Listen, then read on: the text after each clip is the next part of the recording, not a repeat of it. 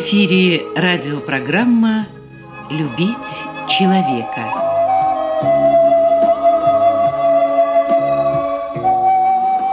У микрофона автор и ведущий радиопрограммы писатель Константин Антишин.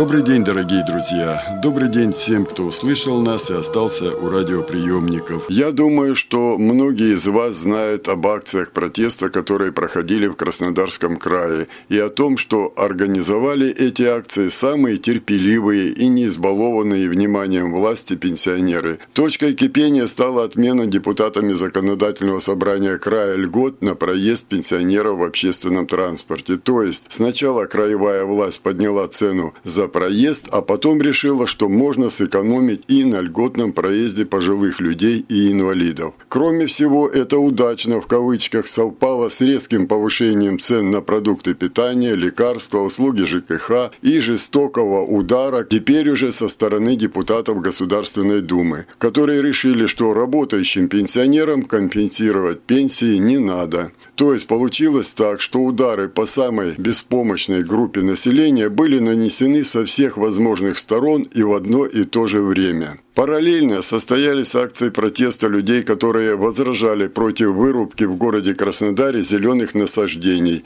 и акции протеста обманутых дольщиков. Естественно, что губернатор вынужден был заниматься не экономикой края, а встречами со всеми этими людьми и даже отправил в отставку министра труда и социальной защиты. Правда, отправил почему-то на должность руководителя еще более важной в социальной сфере структуры, от которой зависит возможность возможность граждан получать бесплатное медицинское обслуживание. То есть теперь, по всей вероятности, проблемы появятся еще и там. Но пугает даже не это, а реакция власти и прежде всего некоторых депутатов Государственной Думы, которые предложили принять закон об отъеме имущества у тех граждан, которые участвуют в подобных акциях протеста. Вот этого у нас в стране еще не было, даже в самые лихие времена. И это пугает. Ведь власть, в том числе и депутаты, видят выход из ситуации не в решении проблем и не в поиске компромиссов на встречах с представителями различных групп населения, а в карательных мерах по отношению к тем, кого сами же довели до крайнего состояния. То есть сначала загоняют беспомощного котенка в угол, а потом хотят отхлестать его розгами за то, что он царапается. Естественно, что эта проблема открыла нам глаза и на другую, не менее важную проблему, которая связана с институтами гражданского общества. Получилось так, что структуры гражданского общества все созданы, а вступиться за права инвалидов и пенсионеров оказалось некому. То есть различные правозащитные комитеты комитеты, общественные палаты, фронты и прочие созданные властью структуры гражданского общества не только не предотвратили ситуацию, но и заняли место в ложе наблюдателей, когда ситуация дошла до кипения. Хотя все проблемы, из-за которых произошли волнения, были всем и давно известны, в том числе и неоднократно были озвучены в нашей радиопрограмме. Сегодня мы вновь будем говорить об этом с председателем Координационного совета общероссийских общественных общественных организаций инвалидов Краснодарского края Юрием Серафимовичем Третьяком. Ну а выводы вы делаете сами.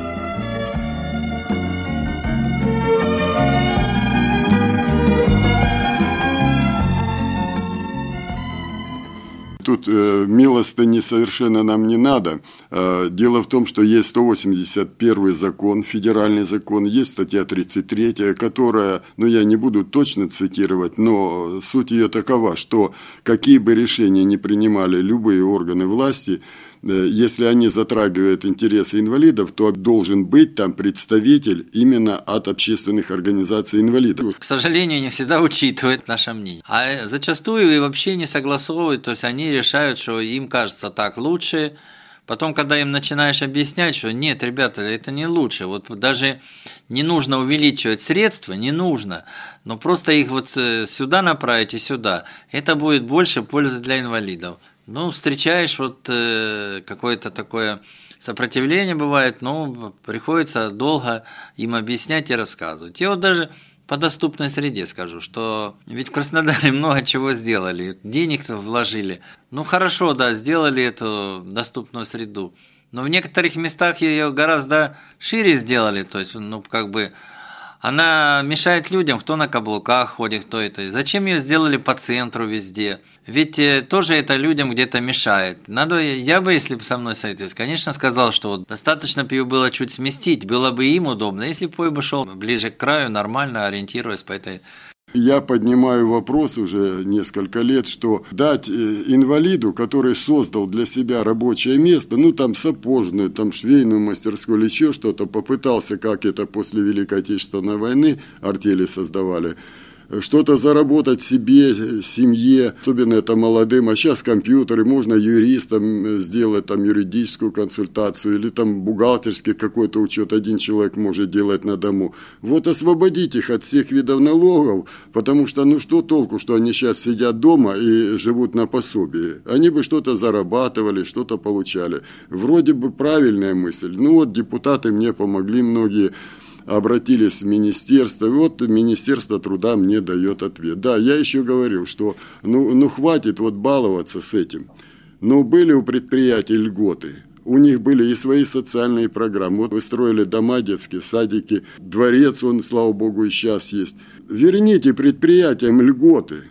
И они лишний раз, инвалиды, не пойдут к вам, в государству, просить что-то. Какие-то деньги у них были. Ну вот, Министерство труда Российской Федерации мне отвечает, ну, очень длинное, три страницы письмо, но суть такая – все уже сделано, все предусмотрено, создавать рабочее место инвалиду и освобождать не надо. Вот как вы к этому относитесь? Они не понимают, о чем я говорю. Если они поддержали, пусть внесут законопроект э, и, и рассматривают, понимаете? Это все на словах. А вот они сами лучше определили эту целесообразность и представили в Министерство труда, пусть бы они то попробовали опровергнуть. Потому что, вот смотрите, вроде бы есть льгота налогу на прибыль по налоговому кодексу, но по факту ее не получишь, потому что то есть накопить нельзя, средств, надо что-то у тебя появилось, сразу если потратил на определенные средства по реабилитации там и так далее – Значит, мне надо их собирать. Собирать я не могу, да должен платить налог на прибыль и все. Вот вроде есть льгота, а ее и нету по факту. Вот выделяют на рабочее место 100 тысяч. Ну что за 100 тысяч можно сейчас сделать? Это для индивидуальщика, может быть, что-то еще можно там, да, придумать, стол, стул, там какой-то самый простецкий станок. Если на предприятии, это ничего не значит. Ведь даже государство, когда создавало вот колл-центр в Москве, выделяли около миллиона рублей на рабочее место. Это уже более-менее нормально, можно что-то сделать. А что сегодня сделаешь за 100 тысяч? Да вроде бы да, льгота есть, но что толку от этой льготы? Ее нету. Или там проводят ярмарки, рабочих мест для инвалидов. Ну что, ну мы ходили на эти ярмарки. Для слепых ничего нет, и вообще предприниматель только услышит, что если слепой не, он шарахается, он даже не хочет попробовать там, а сможет он работать или не сможет. Вот и все, вроде бы, да, пожалуйста, даем там, предоставляем, ставим на учет. Даже субсидии, да, э, частично возвращают налоги. Но еще раз повторяю, частично. Вот мы 1 миллиард 600 миллионов отчислили, нам вернули 600 миллионов. Даже не миллиард, а только 600 миллионов. Ну что это? Это, это меньше 40% даже. Ну, э, извините, а миллиард был бы, остался бы в обществе, много можно было бы чего-то перевооружить предприятия, создать дополнительные места и так далее, и так далее. А если бы было льготы, как раньше были, то это бы оно было более существенное. Э, зачастую мне ставят, когда вот шли разбирательства, я поднимал эти вопросы, вот хотя бы на краевом даже уровне. Вот. А вот там кто-то будет этим пользоваться, типа кто-то крышевать что-то.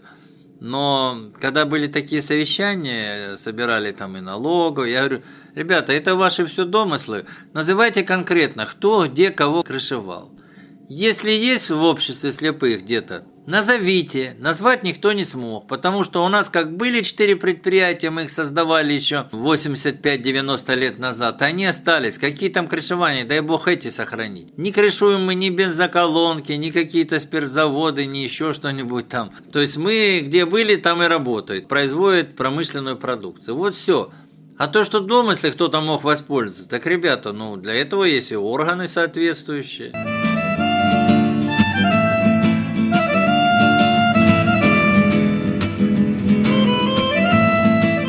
Ну что государству, неужели выгодно, чтобы вот инвалиды сидели с дипломами по квартирам и жили на нищенском пособии этим государственным, а государство сегодня не может, ну кризис, не может поднимать даже пенсии, мы видим это. Эти рабочие места исчезали, потому что, ну, если банкротится предприятие, если его доят со всех сторон налоги, оно не может трудоустраивать, э, в том числе и слепых людей. Вот по государству, ну невыгодно же, я так думаю. Ну, во-первых, это и государству невыгодно, конечно, но, видите, до чиновников это пока что не может дойти. А то, что действительно какая-то там, может, компания вошла под эту льготу когда-то где-то, но это ж не мы ее подвели, это ж вы же чиновники ее, кажется. Во-вторых, э, ведь э, тут же как, эм, то есть, если они средства заработали, те же инвалиды, они же на свое развитие и направляют. Ведь мы же в советское время, вот даже техническое средство реабилитации, общество имело деньги, оно само закупала и людям раздавала. А сегодня почему мы этого не можем делать? А потому что у нас этих средств нет, и вынуждено было государство взять на себя. Оно тратит еще больше, потому что мы выдавали тем, кто действительно этим пользуется. А сегодня ведь многие получают дорогостоящее какое-то техническое средство реабилитации, допустим, устройство говорящее книга, а им не пользуются. А зачем давать? Вплоть до того, чтобы или через общество, или та же библиотека держала бы у себя, а им бы выдали там Пожалуйста, приди, получи, пользуйся, пока будешь читать, все время будет у тебя. Не будешь читать? Ну, верни, это не твоя собственность. А то ведь государство потратило огромные деньги – а люди этим не пользуются. А вот мне положено. Так тебе же положено для чего? Для того, чтобы ты пользовался, чтобы читал, а не для того, чтобы положил и там внукам отдал. Понимаете? Получается, вроде денег много тратится на инвалидов. Ну, Юрий Серафимович, тут еще вот одна очень важная вещь. Ну вот у нас ведь как, закон нельзя изменить. Ну вот я знаю некоторые законы, которые устанавливают границу. Ну скажем, э, материальную помощь можно оказать, если ваш доход – не выше, ну я образно скажу, не выше, допустим, 10 тысяч рублей. Но семья семье рознь. В одной семье еще 5 человек работает, и у инвалида там 10 тысяч рублей. В другой семье вообще там ребенок больной и прочее. То есть закон не может предусмотреть все реальные случаи, э, трагические в том числе, какие в жизни происходят. Когда предприятия работали, слава богу, я захватил, когда льготы у них были. Когда случалось так, что человек попал в беду, там пожар или еще что-то было, там затопление, что-то там, смерть близких, болезнь кого-то, он попадал в критическую ситуацию, но закон не позволял вот ему оказывать помощь. И тем более, даже если позволял, это надо было очень много справок, документов, а человек в горе ему некогда. Человек просто приходил в свою организацию, тут быстро собиралось правление, решали все, и он уже уходил с помощью. И были деньги, на которые помочь ему, там, купить ему доски на ремонт или крышу наладить, там снесло и прочее. Вы собрали правление решили, да, вот у Петрова сгорела крыша, надо срочно, потому что идет зима. И тут же выделили все. И в этом плане ведь тоже государству выгодно. Это социальная защита, так ведь? Ну да, вот поэтому, кажется, раз нет льгот, нет у нас и средств, э, мы не можем конкурировать. Вот они даже вам отвечают, Министерство труда, что там предусмотрено по 44 закону, там в торгах преференции инвалидам. Но там же как написано, имеет право, не обязаны, и никто не хочет этого делать. А если бы было, то есть, что участвует инвалидская организация, главное, чтобы оно качественное было, то у нее преференция на 15%, вот, может быть, у нее выше цена. Но это же не обязательно. И поэтому, естественно, чиновники этим не пользуются, ему лучше получить откат, чем предоставить эту льготу там предприятию инвалидов. И в то же время вот заказы, если ваше предприятие шьет простыни или там наволочки, могли бы э, государственные больницы там и прочие все эти там дома престарелых заказывать только у инвалидов, и тогда хотя бы был бы сбыт этого, и тогда бы предприятия э, на плаву были. Но нет же такого закона, что в первую очередь вот заказы, скажем, такие э, делали инвалидные организации. Там написано, нет. что имеет право, но не обязана. А если бы было в законе обязаны, да, заключить, если участвует, тогда был бы другой разговор. Поэтому, естественно, он вроде бы и прописан льгот, а по факту ей пользоваться нельзя.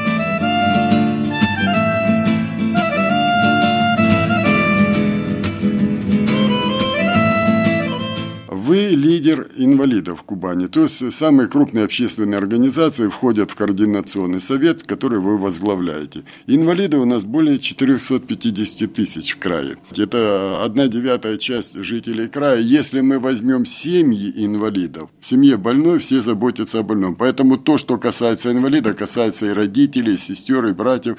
То есть еще увеличим втрое, почти половина жителей Кубани – они так или иначе, они связаны с проблемами инвалидов и э, ожидают каких-то решений в пользу э, этих инвалидов. В связи с этим, вот не собираетесь ли вы встретиться с губернатором и обсудить, чтобы потом другие после его какого-то постановления уже не задавали вопрос, а зачем это, а зачем то. Просто объяснить ему. Ведь, э, понимаете, он человек, я не знаю, есть у него в семье инвалиды или нет – но он далек от этой проблемы. Он экономист, наверное, прежде всего. У него государственный, вот ему надо, э, чтобы приходили к нам инвесторы и прочее. Понятно, он загружен. Но вот один раз вот так поговорить часа два и объяснить человеку.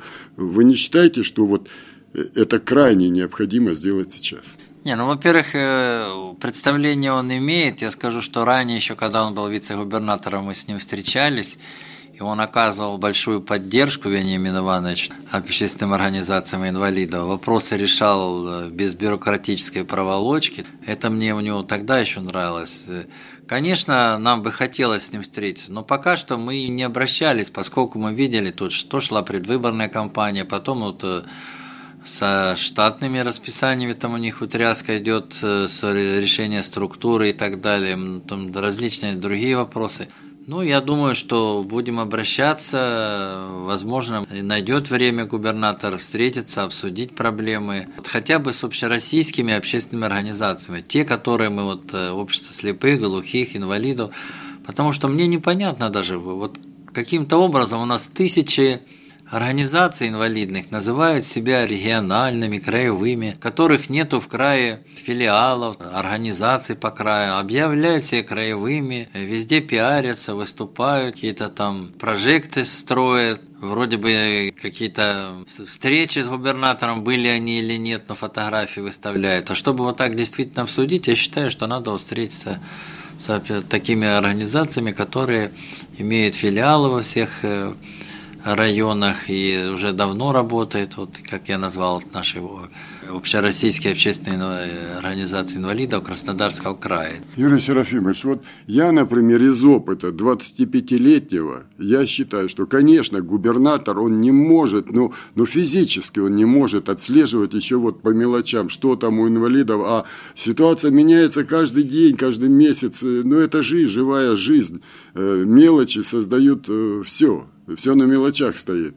Поэтому, может быть, целесообразно было, и вы очень серьезно задели, но это больное место для меня. Я смотрю снимки с губернатором, с вице-губернатором. Я смотрю люди, которые э, просто зарегистрировали какую-то организацию и уже объявили себя и краевой, и региональной, и это, и вот они везде снимки в интернете, везде они уже и с вице-губернатором, и губернатором. Я просто не понимаю, а что они там могут говорить? Они же вообще ничего не знают. Они не занимались ни организацией, ни, ни предприятием инвалидов, ни культурой искусства среди инвалидов, ни прикладным, ну ничем не занимаются, они вообще не знаю, а, они там лично просто пиарятся а власть воспринимает их как представители от 450 тысяч. Это очень серьезный вопрос. Здесь, наверное, надо что-то законодательно ломать. Но я, вот чтобы этого в том числе и не было, чтобы губернатор получал реальную информацию и всегда мог задать вопрос, если возникали какие-то к нему, что же идут жалобы, все.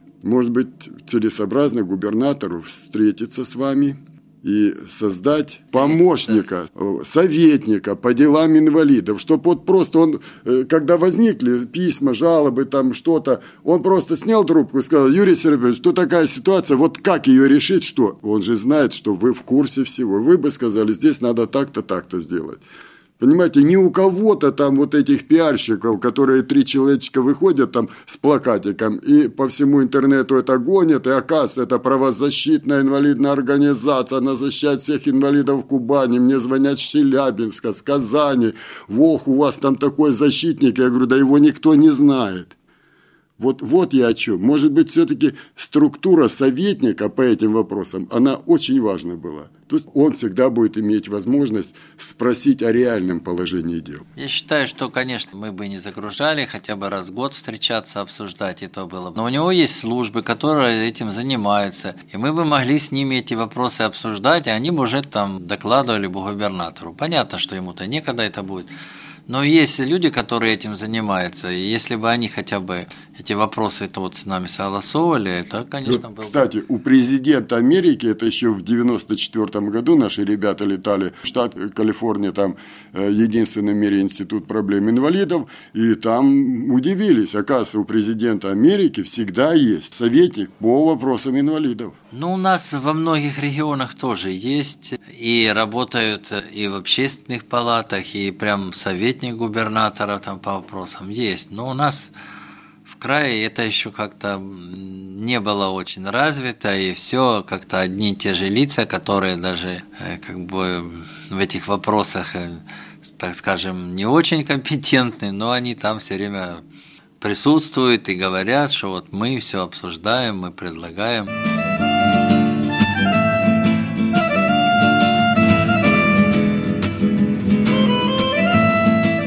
Юрий Серафимович, вот кто-то скажет, ну есть же вице-губернатор по социальным вопросам. Я вот сразу хочу ответить этим людям, которые зададут такой вопрос. Надеюсь, вы со мной согласны. Вице-губернатор – это высокого ранга, но это чиновник. И он получает доклады от таких же чиновников. А они получают от чиновников меньше уровня. И каждый чиновник страхуется. Вот это лучше я не скажу, а то скажут, что у нас плохо работает. А я вот положительную дам. Следующий тоже информацию вверх поднимает. Ой, это мы как-нибудь, может, потом разрулим, а туда только положительную. И вице-губернатор не может знать реально, что происходит. Вам же, если бы вы стали советником, или достойный вас человек стал бы, я не говорю, обязательно третьяк, я просто другого не вижу, лидера такого масштаба у нас в крае пока.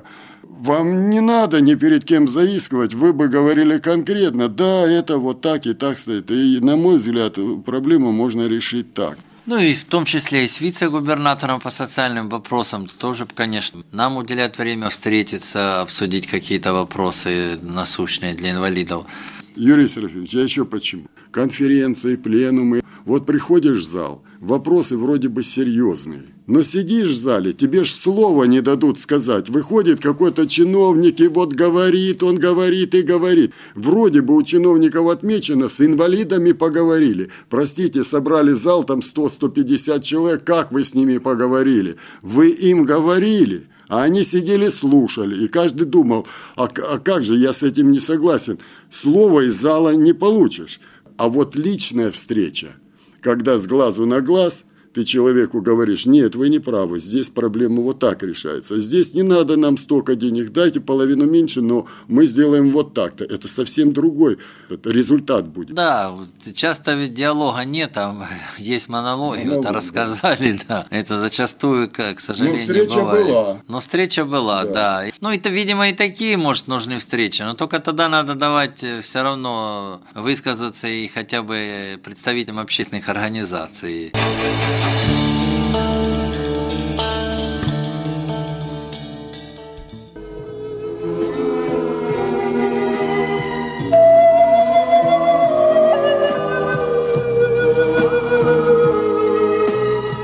Радиопрограмму «Любить человека» подготовили и провели для вас, как и всегда, звукорежиссер Лев Семенов и автор программы Константин Антишин. До свидания.